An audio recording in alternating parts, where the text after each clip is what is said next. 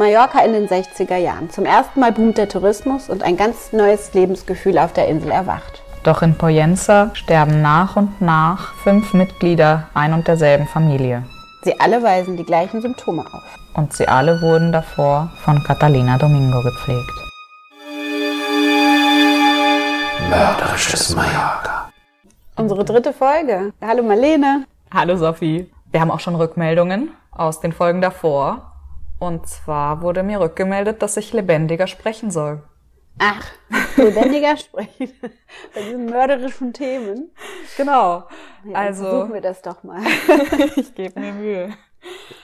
Was hast du denn heute für einen Fall mitgebracht? Wir hatten ja das schon angerissen. Es geht diesmal um eine Frau als Mörderin. Die letzten zwei Male waren es Männer und dieses Mal ist die Frau die Böse. Und wenn ich jetzt mal so ein ganz plattes Klischee reinhauen darf, Frauen morden ja in der Regel mit Gift, oder? Das ist doch so verbreitet. In unserem Fall trifft es auch zu. Das stimmt. Sie hat den Spitznamen bekommen, La Envenenadora, also die Vergifterin, falls man das so sagen kann, von Poyenza. Poyenza ist ein Ort im Norden Mallorcas. Für alle, die, die nicht hier wohnen. Genau. die die Insel nicht so gut kennen. Oder die nicht lang genug hier wohnen. Die Giftmörderin von Poyenza also. Und die ist insofern fast schon geschichtlich relevant, weil sie als einzige Serienmörderin Mallorcas gilt. Serienmörderin und Gift. Oje, oje, das hört sich wirklich fast nach so einem Roman an, ne? Schon. Aber vielleicht fangen wir mal ganz von vorne an. Also, wir sind in welchem Jahr? Es geht sehr weit zurück dieses Mal. Genau, wir sind in den 60ern. Und zwar sprechen wir von Catalina Domingo. Eine Mallorquinerin. Hm? Genau, eine Mallorquinerin, die nach außen hin ein recht normales Leben führte. Ähm, sie kam aus einer Familie, die ein bisschen Geld hatte auch Aus Poyenza, ne? Oder? und hatte einen Mann, hatte zwei Kinder. 60er Jahre, das ist ja quasi der Anfang des Tourismusbooms. Ne? Da ging das gerade erst so richtig los. Vorher gab es natürlich auch schon Urlauber auf der Insel, aber 60er, 70er Jahre kann man dann von den Anfängen des Massentourismus sprechen. Wobei Poyenza da wahrscheinlich noch nicht federführend dabei war, aber hatte sie auch mit Tourismus zu tun? Sie hat auch im Tourismus gearbeitet. Was genau weiß ich ehrlich gesagt nicht, aber sie wird als im Tourismus arbeitend irgendwo aufgeführt. Also es war dann damals noch eine ganz andere, ganz andere Schwingung wahrscheinlich auf der Insel. Da war das alles noch neu. Und die Leute haben das auch anders als heute teilweise als, ja, als große Bereicherung auch gesehen. Ja, in den Sachen, die ich darüber gelesen habe, über den Fall, ist unter anderem dieses Gefühl, dass es eine Zeit des Reichtums und der Freude sozusagen war und dass dieser Fall deswegen umso erschreckender für die Menschen irgendwie war. Ja, das hat man ja schon oft gehört, ne? Also das ist heute stöhnen viele über den Tourismus, über die Massen, die überall sind. Damals war das für viele erst ein willkommener Neuanfang, weg von der Landwirtschaft, von dem harten landwirtschaftlichen Leben. Aber das nur am Rande. Und Ähm. sie hatte einen Mann und Und zwei Kinder. Nach und nach sind aber viele ihrer Verwandten gestorben und ein Verdacht kam auf, als ihre Tante starb. Das war 1969. also quasi der Verdacht, dass da nicht alles mit rechten Dingen zuging, dass da komischerweise in dieser Familie so so viele Menschen sterben, die auch ganz unterschiedlichen Alters waren. Ne? Also wir sprechen jetzt nicht nur von alten Verwandten von ihr, sondern tatsächlich auch leider wieder von ihren Kindern, oder? Man muss jetzt hier einmal ganz kurz einschieben, zwei Sachen. Zum einen, ich habe in diesem Fall weniger Details gefunden als in den vorherigen. Ganz einfach unter anderem, weil die Zeitungen damals nicht fünf Seiten über so Morde geschrieben haben, sondern es waren dann irgendwie alles recht kurze Artikel. Obwohl sie trotzdem im Vergleich damals auch für viel Aufsehen gesorgt haben, ne? aber es war einfach noch eine andere Art der Berichterstattung wahrscheinlich, ja. Genau. Und es lassen sich einfach ein bisschen weniger Details finden. Und das andere ist, sie wurde nur für einen dieser Morde, über die ich sprechen werde, verurteilt, nämlich über den letzten. Das, darauf gehe ich dann sozusagen nochmal genauer ein. Das heißt, bei allen anderen muss man immer sagen, vermutlich. Sie ist nicht gerichtlich bestätigt. Weil es niemand beweisen kann, ja. Genau. Aber dieser erste vermutliche Mord war 1962 und zwar an ihrem vierjährigen Sohn. Der hieß Raphael und hatte ganz schlimme Bauchschmerzen. Das zieht sich ein bisschen, diese Symptomatik. Er hatte Bauchschmerzen, Durchfall, hat sich übergeben, kam ins Krankenhaus. Es ging ihm irgendwann wieder besser. Er kam zurück nach Hause. Er kam ins Krankenhaus, Entschuldigung, weil, weil sie ihn auch hingebracht hat. Also sie hat Ja, ja, als doch. fürsorgliche Mutter, wie man das so macht, nach außen hin zumindest, ähm, sich gegeben und hat ihn ins Krankenhaus gebracht. Mhm. Genau. Er kam dann wieder zurück, als es ihm etwas besser ging und kam dann aber kurze Zeit mit noch schlimmeren Beschwerden wieder ins Krankenhaus und ist dann im Krankenhaus auch gestorben. Und da haben die Ärzte nicht feststellen können, was genau die Todesursache war, oder? Das war dann sowas wie Gastroenteritis, einfach Magen-Darm. Also es war eine sehr allgemeine Todesumschreibung, aber wir sind halt 1962. Und klar, erstmal hat ja keiner dahinter irgendwie vermutet, dass da jemand vorsätzlich diesen Tod herbeigeführt hätte. Wahrscheinlich haben, hat man dann auch gar nicht so genau noch weiter nachgeforscht. Genau, mir also vorstellen. es gab keine Autopsie oder sowas. Ja. Es war einfach nur ein sehr tragischer Fall. Ja, sie wurde dann als, als trauernde Mutter wahrscheinlich behandelt und hatte aber auch noch ein anderes Kind. Sie hatte Maria Luisa, die war damals noch sehr, sehr klein, also war ein Baby. Und zwei Jahre später, also als Zweijährige, ist auch sie gestorben. Und wie ist sie gestorben? War das dann wieder ähnlich? Kam sie dann auch ins Krankenhaus oder? Genau, auch sie kam also auch wieder mit Magen-Darm-Beschwerden, auch wieder mit ganz schlimmen Bauchschmerzen und eben inneren Blutungen und allem ins Krankenhaus und ist dann am 17. Februar 1964 gestorben. Aber auch da fand keine Autopsie statt, sondern es Und- wurde dann so hingenommen als, als Genau. noch tragischeres Ereignis und die Genau. Mutter, die zwei Kinder verloren hat. Okay. Also es war ein sehr tragischer Fall, wobei bei ihr gesagt wurde, wie gut sie das quasi aufgenommen hat. Also sie hat wohl zusammengebrochen unter dem Ganzen ist nicht sie, sondern ihr Mann. Ja. Pedro Coy hieß er.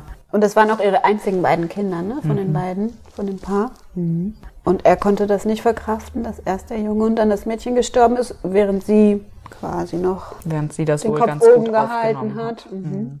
Hat man sich vielleicht auch für bewundert im Dorf, ne? Ja, sie wurde auch, ich habe einmal eine Nichte von ihr in irgendeinem Interview gesehen, die sie als sehr fröhliche und zupackende Frau beschrieben hat. Fröhlich trotz allem, was geschehen war. Und er, also der Mann, der Pedro, der ist aber psychisch davon dann krank geworden? Oder was, was ist mit ihm passiert? Also es hieß, dass er eben danach nicht mehr viel das Haus verlassen hat und eben sehr mitgenommen, sehr deprimiert und eben ja, Heute am würde man auch vielleicht zerstört. Depressionen diagnostizieren. Das war ja früher ja auch ähm, nicht immer der Fall. Und er, ist ebenfalls unter ungeklärten Umständen gestorben. aber erst ein paar Jahre später wieder, ne? Also es Mhm. ist nicht so, dass das dann zack, zack ging, sondern ähm, das war dann, wann war das? 1968? Genau, am 19. Januar 1968 ist Pedro Coy gestorben. Aber nicht am Bauchschmerz. Auch er hat, hat sich übergeben, hatte Durchfall, hatte innere Blutungen. Also wieder die, genau die gleichen Symptome wie beide seiner Kinder. Das muss doch dann aber für Aufsehen gesorgt haben, oder? Wieder nicht. Wieder nicht. Es gab auch da nichts weiter als eine Witwenrente, die weniger war, als sie erwartet hatte, hat sie irgendwann dann gesagt. Und sie hat sich zwar auch als trauernde Witwe gegeben, aber auch neun Monate später wieder geheiratet. Naja, also muss jetzt natürlich nichts heißen, aber Hat aber auch nie wieder Kinder gekriegt. Nein. Die, also auch wieder eben in Interviews Leute, die versucht haben, das zu analysieren. Da meinte zum Beispiel eine Psychologin, dass sie vielleicht mit ihren Kindern überfordert war. Also, dass sie dieses Leben mit den Kindern, mit ihrem Mann nicht so wollte und all das loswerden wollte. Aber nichtsdestotrotz heiratet sie dann doch neun Monate später wieder. Klar, wir sind ja noch in einer anderen Zeit. Also Poyenza war sicherlich auch noch sehr viel dörflicher als jetzt, sehr viel traditioneller. Die Rolle der Hausfrau war wahrscheinlich auch noch mal eine ganz andere, als es heute der Fall ist. Ne? Aber sie Ja. hat sich ja dann doch wieder direkt in die Ehe begeben. Sie hat dann mit eben einem neuen Mann und dessen 20-jährigen Tochter zusammen gewohnt. Jetzt bin ich natürlich neugierig. Die beiden haben überlebt? Ja, die haben überlebt. Okay. nicht so andere Verwandte. Und zwar hatte Catalina Domingo noch eine Tante, die auch ihre Patentante war und kinderlos war. Auch aus Poyenza? Die hat in Palma gewohnt. Ich weiß nicht, ob sie aus Poyenza war, aber die haben in Palma gewohnt. Sie und ihr Mann. Bei den beiden, bei diesem Ehepaar ist sie auch untergekommen, während sie quasi zwischen den beiden Ehen, also während sie schon verwitwet war, aber noch keinen neuen Mann hatte. Und in dieser Zeit, in der sie dort gewohnt hat, ist der Mann ihrer Tante gestorben. und du darfst die Symptome erraten. Nicht wieder Bauchschmerzen. Aber dieses Mal, ich traue mich kaum zu fragen, aber dieses Mal gab es doch irgendwie einen Verdacht oder auch nicht. Auch dieses Mal ist es einfach nur ein weiterer tragischer Fall. Das war am 5. Mai 1968. Lediglich, Also tatsächlich nur vier Monate nach dem Tod ihres Mannes, ne? also viel schneller als sozusagen die anderen Morde davor. Dann hat sie eben nochmal geheiratet, war dann wieder in Poyenza und man weiß, dass sie wohl sehr viel ausgegeben hat. Also sie hatte einen, sagen wir mal, hohen Lebensstandard oder Lebensstil. Woher kam dieses Geld? Du hattest am Anfang gesagt, dass ihre Eltern relativ wohlhabend waren, aber die Witwenrente dann nicht so hoch war, ja? Genau, also im Endeffekt hat sie alles, was sie von ihren Eltern hatte, irgendwann ausgegeben gehabt. Die Eltern waren aber schon tot zu dem Zeitpunkt, ne? Wenn sie bei ihrer Tante und dem Onkel untergekommen heißt das, die Eltern waren gar nicht mehr am Leben. Okay. also sie hat ihr Erbe quasi schon ausgegeben. Die Witwenrente hat ja nicht gereicht, dann hat sie nochmal geheiratet. Aber insgesamt hatte sie, wenn man so will, Geldnot. Zumindest für ihren Standard. Und ihre Tante und Patentante auch eben, die Joanna Maria Domingo, war kinderlos und sie war ihre, wenn nicht alleinige Erbin, Haupterbin. Ah, das heißt, man könnte jetzt vermuten, dass das Ganze doch einfach ging es nur ums Geld, ja? Zumindest in diesem letzten Fall, der jetzt kommt, ist das die Vermutung gewesen, ja. Also gab es denn auch, weiß man das, gab es auch Probleme? Also, dass sie jetzt in dem Fall ihrer Tante und Onkel, dass, dass es da Auseinandersetzungen gab, dass die irgendwie diskutiert haben, dass es das Zusammenleben schwierig war in dieser Zeit in Palma? Oder mh, Das weiß man nicht, nein. ist nicht übermittelt, ne? Aber das Geldmotiv, Das Geldmotiv Ist da. ist da. Und zwar eben dieser letzte Tod war dann, als sie schon verheiratet war und in Poyenza gelebt hat. Im Sommer 1969 fing es an, ihrer Tante schlecht zu gehen. über ein Jahr nach ihrem Mann, nach dem Tod ihres Mannes, ne? Genau. Und die liebende Nichte, die Catalina Domingo ja auch war, nahm ihre Tante bei sich in Poyenza auf. Okay, also das heißt, die Dame kam dann von Palma nach Poyenza. Vorher hatte sie sie aufgenommen und dann hat sie sich quasi revanchiert, ja? und hat sich um sie gekümmert. Und in der Zeit ging es ihr nach und nach immer schlechter. Es hatte angefangen tatsächlich mit so etwas wie Fieber und ähnlichem, aber wurde dann zu äh, wieder übergeben, Durchfall. Und Am- bei all diesen Fällen wurden immer auch Ärzte eingeschaltet. Und keiner auch. der Ärzte war in der Lage, eine dieser Personen zu retten, ja? Das heißt, es waren immer Umstände, wo es schon klar war, dass, dass die das eigentlich nicht überleben können, ja? Naja, nur der, also der erste, der Sohn, war ja einmal nochmal zurückgekommen vom Krankenhaus. Also Aber der, alle anderen, bei den anderen ging es relativ schnell dann, ja. Ich glaube zum Beispiel, der Mann ist noch im Zuhause gestorben, also der ist gar nicht erst ins Krankenhaus gekommen, der Ehemann von ihr, der erste. Der Onkel, bei dem weiß ich es nicht. Die Tante ist im Krankenhaus gestorben. Auch wieder im Krankenhaus. Also nicht so was hinter verschlossenen Türen und dann die Leiche verscharrt, sondern tatsächlich erstmal wieder der Anschein, es war eine Krankheit. Genau, auch das wurde erst einmal als natürlicher Tod gewertet. Gianna Maria wurde vergraben. Fünf Tage nach ihrem Tod überwies sich Catalina von einem Konto, das tatsächlich auf Namen von beiden war. Das war zwar von der Tante, aber das war schon auf Catalinas Namen auch. Und sie überwies sich das gesammelte Geld von dort auf das Konto von sich und ihrem zweiten Ehemann. Ja, also war sie, äh, war sie denn die alleinige Erbin tatsächlich oder? Zumindest bei dem Konto war sie dazu berechtigt. Da, okay, Ähm, das war weil das ja auch illegal, mit sondern ihr mitgehört hat, genau. Ja, okay. Es war nur später als eine der Faktoren, der, der ihr zur Last gelegt wurde, dass sie das so quasi so wenige Tage nach dem Tod ihrer Tante schon gemacht hat. Einige Monate nach dem Tod der Tante ging ein anonymer, das ist jetzt schwierig, weil in manchen alten Zeitungsartikeln steht Brief, in anderen steht Anruf, keine Ahnung. Jedenfalls ein anonymer Tipp bei der Polizei ein, der gesagt hat, dass es sich bei diesem Tod vielleicht um nichts Natürliches handelt und dass sehr viele Leute um sie herum sterben. Das ist ja auch schon wieder interessant. Dann braucht es erst einen, einen anonymen Tipp, um eigentlich auf etwas hinzuweisen, was kein Geheimnis ist. Ne? Ja. Dass viele um sie herum sterben, dürfte ja auch der, der Polizei und allen anderen ähm, bekannt gewesen sein. Aha. Ja, aber genau. Und weiß man, wer das war? Weiß man das? Nein. Okay. Nein.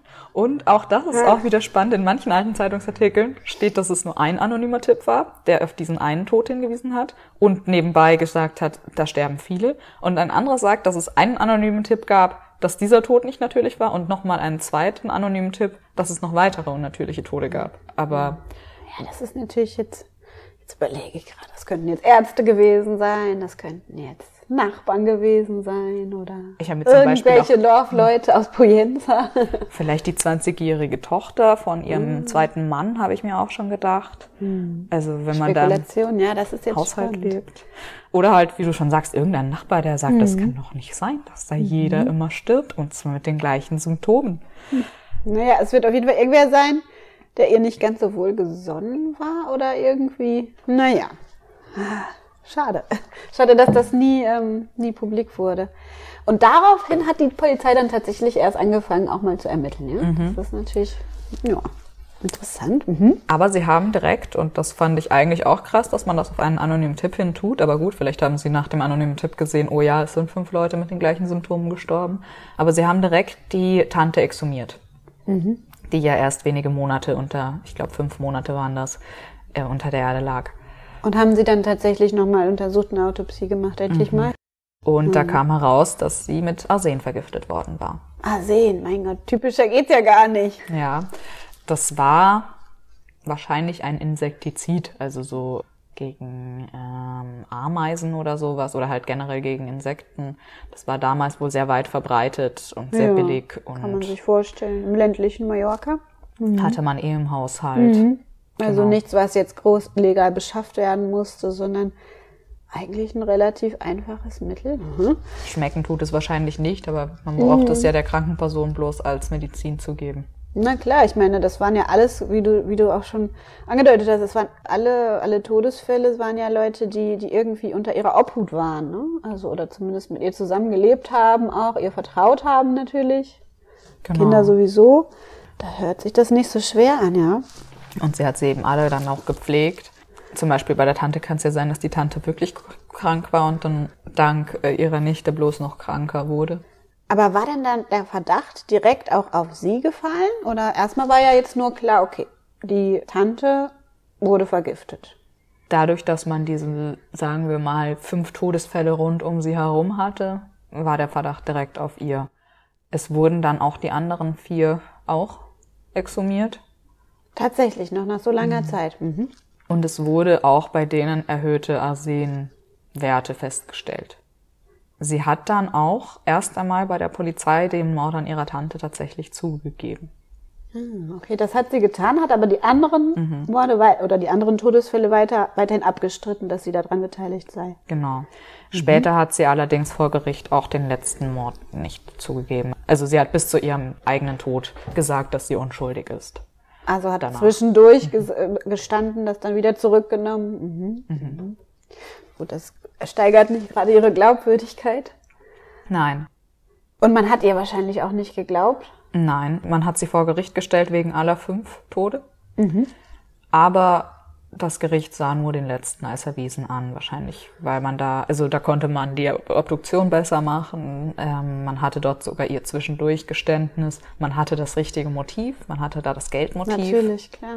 Bei den Kindern fragt man sich, warum, ne? Also, Ja. for what? Das fragt man sich.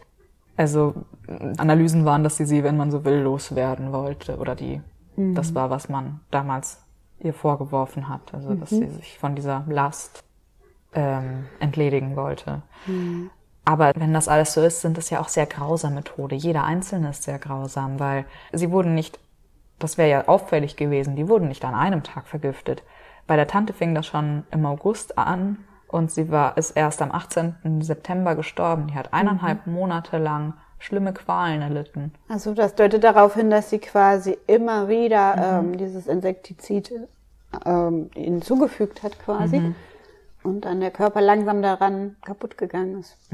Klar, wenn ihr erster Sohn sogar nochmal zurückkam aus dem Krankenhaus, dann hat sich das ja alles gezogen, ne?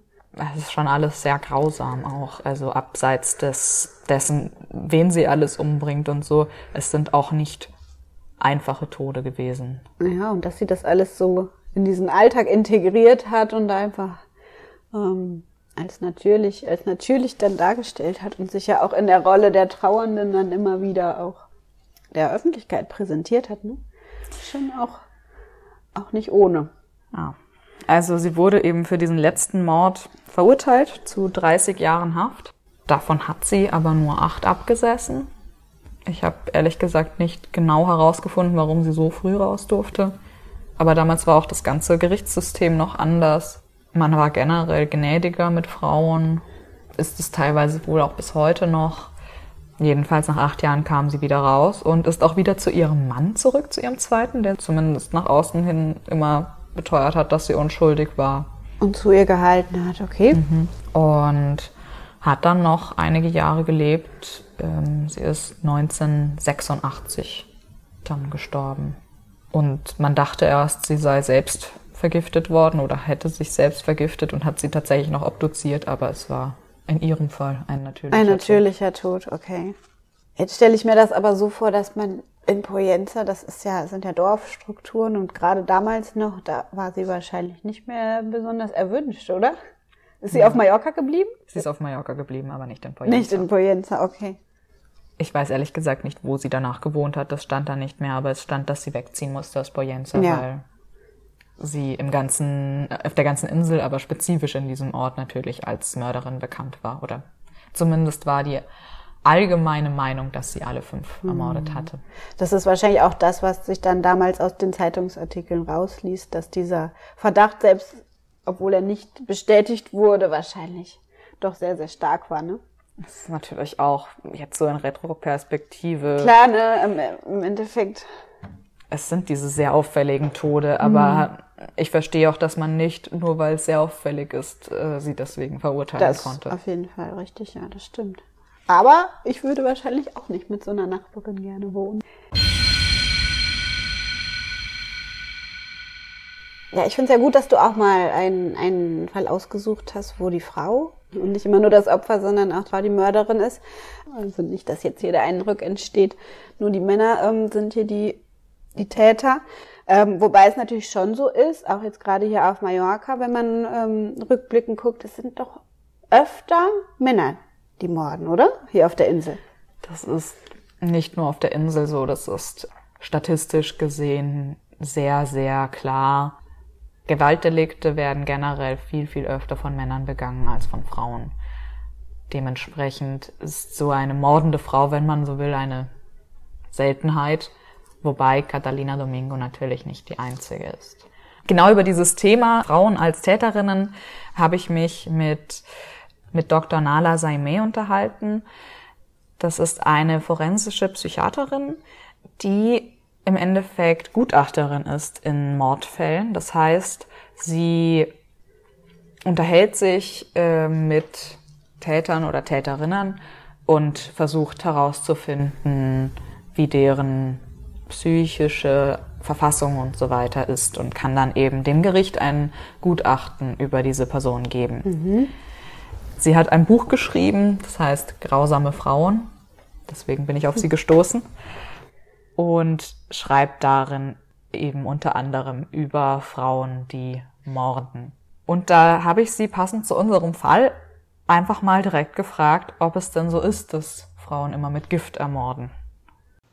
Gift ist insofern eine Methode, die Frauen entgegenkommt, weil man eben keine körperliche Kraft aufwenden muss. Die Methode ist geräuschlos, man muss nicht mal anwesend sein. Das Gift äh, äh, macht ja auch seine Wirkung, wenn man äh, weg ist, wenn man außer Haus ist.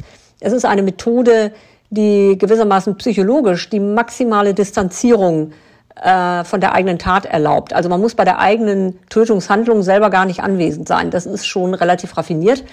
Und ähm, man kann eben auch unauffällig bleiben, weil äh, Gift ja in der Regel dann ins Essen äh, eingebracht wird. Und es gehört nach wie vor zu den eher klassischen äh, Handlungen von Frauen, andere Menschen mit Essen zu versorgen, also ihnen Speisen und Getränke hinzustellen. Das ist eine normale Alltagshandlung, mit der macht man sich überhaupt nicht verdächtig. Und äh, insofern äh, ist es eine Methode, die diesbezüglich Frauen äh, entgegenkommt. Na guck, da haben wir doch gar nicht so schlecht äh, selber schon analysiert, oder? Das ist ja eigentlich das, was wir auch, auch gedacht haben, ne? Und sie hat sich ja um die gekümmert, dementsprechend war es einfach. Also es trifft auf sie zu, ja. Was nicht ganz zutrifft, ist dieses, äh, man muss gar nicht anwesend sein, weil sie war ja die ganze Zeit quasi dabei und hat diese Effekte direkt noch gesehen. Wobei ich mich natürlich auch frage, ne, diese Dosierung, also mh, war ihr das dann bewusst, dass der eine vielleicht länger dann leidet und über, über Wochen immer wieder neue Dosierungen braucht, während der andere schneller gestorben ist? Das werden wir nicht mehr rausfinden, aber jetzt würde mich natürlich interessieren, konnte die Expertin dir auch was dazu sagen, ob Habgier denn auch ein, ein sehr häufiges ähm, Motiv ist bei Frauen? Also da kann man sich vorstellen, ja, dass das sowohl auf Männer als auch Frauen auch zutrifft, oder? Dass die wegen des Geldes morden? Ja, könnte man erstmal, es klingt relativ universell, aber ähm, sie hat gemeint, dass die Motive von Frauen meist andere sind. Die Motive von Frauen ergeben sich mehr aus dem familiären Umfeld, also Überforderungen mit der Elternschaft, ungewollte Schwangerschaften, gewalttätige Paarbeziehungen. Selten sind es dann auch Motive wie zum Beispiel Berechnungen, also so das klassische Motiv der schwarzen Witwe, die es auf die Erbschaft des Mannes abgesehen hat, oder eben auch darauf, ähm, den Weg freizumachen für ein vermeintlich neues Glück mit dem neuen Liebhaber. Ja, das Letzteres könnte dann ja fast schon wieder darauf hindeuten. Das würde dann natürlich bedeuten, dass sie diesen Mann, den sie neun Monate nach dem Tod ihres ersten Ehemanns geheiratet hat, vorher schon kannte. Aber auch Dann- das wissen wir nicht. Ach, das wissen wir nicht. Ich meine, wenn wir so weit gehen, könnten wir auch denken, dass er von der Vergiftung vielleicht sogar wusste Ein Kompliz, aber ja. und deswegen sie auch nach acht Jahren problemlos wieder aufgenommen hat. Aber ja, wir wissen es natürlich nicht. Und hat die Frau Dr. Saime auch was dazu gesagt, wie Mörderinnen, also jetzt gerade Mörderinnen, Frauen ähm, in der Gesellschaft auch angesehen werden? Also werden die sogar vielleicht noch mehr verurteilt als Männer, die Taten begehen? Oder kann man das gar nicht so sagen? Das hätte ich auch äh, eigentlich gedacht, so äh, dieses die Kindsmörderin oder sowas, dass die stärker verurteilt wird. Aber eigentlich meinte Dr. Saime fast schon das Gegenteil. Vor allem unser kulturell geprägter Blick auf die Aggression von Frauen macht eher den Unterschied aus. Also bei Männern werden diese immer mehr als Täter gesehen und bei Frauen besteht eher die Neigung, sie letzten Endes auch als Täterinnen dann irgendwie doch als Opfer zu definieren. Damit spricht man natürlich Frauen auf eine zumindest unterbewusste Art und Weise äh, auch weniger Verantwortung für ihre Entscheidungen zu. Also das halte ich äh, grundsätzlich für eine eher heikle Vorgehensweise. Das ist ja interessant, weil jetzt erinnere ich mich an unseren ersten Fall, ne, wo doch die Mörderin von einem Mörder ermordet wurde. Und wo wir auch beide irgendwie, glaube ich, am Ende gesagt haben, ja, irgendwie tut sie einem auch leid, ne? Und sie hat ihren Vater umgebracht, weil, äh, weil er vorher die Familie terrorisiert hat. Da haben wir das Gleiche auch getan, ne? Genau, ich musste da auch voll dran denken. Wir haben, ähm, wir sind komplett scheinbar in die gesellschaftliche Falle getappt, Frauen immer nur als Opfer zu sehen, auch wenn sie ihre Väter in den Kopf schießen. Oder eben jetzt in diesem Fall ihre Kinder umbringen, ihren Mann, ihren Onkel und ihre Tante zumindest, vermutlich. Ja. Wobei bei Catalina Domingo Feldmann finde ich weniger in diese Falle. Sie, wir wissen natürlich wenig über sie, das ist ein bisschen Ja, das und wir Problem. wissen nichts über die Umstände. Vielleicht war ihr Familienleben die Hölle, vielleicht auch nicht, aber wir wollen ja auch gar keine äh, Ausreden finden, dass die, die ihr diese Schuld absprechen. Ne? Also darum geht's ja auch gar nicht. Genau. Und spätestens, wenn man Kinder umbringt, ist es auch ehrlich gesagt schwierig, Schuld Und dann ja auch abzusprechen. eigentlich ganz egal, welches Geschlechtsmann ist. Ich habe im Endeffekt abschließend Dr. Nala Saimi noch gefragt, ob es einen Fall gab, der ihr besonders im Gedächtnis geblieben ist bei weiblichen Mörderinnen. Also sie hat mir dann von dem Probemord erzählt, den sie auch in ihrem Buch hat. Ein Probemord. Mhm. Was ist das? Eine Frau wollte ihren Lebensgefährten umbringen und hat, um auszuprobieren, wie das geht, erst einmal einen anderen Mann umgebracht, der einfach eine ähnliche Statur hatte wie ihr Lebensgefährte, um zu überprüfen, wie das also so das geht. pure Testobjekt quasi. Ja, das schon muss man auch erstmal bringen. Das ist, das ist sehr kaltblütig. Vielen Dank auch nochmal an Dr. Saime und nochmal kurz der Hinweis, Ihr Buch Grausame Frauen ist erschienen beim Pieper Verlag. Ja, fand ich auch sehr spannend.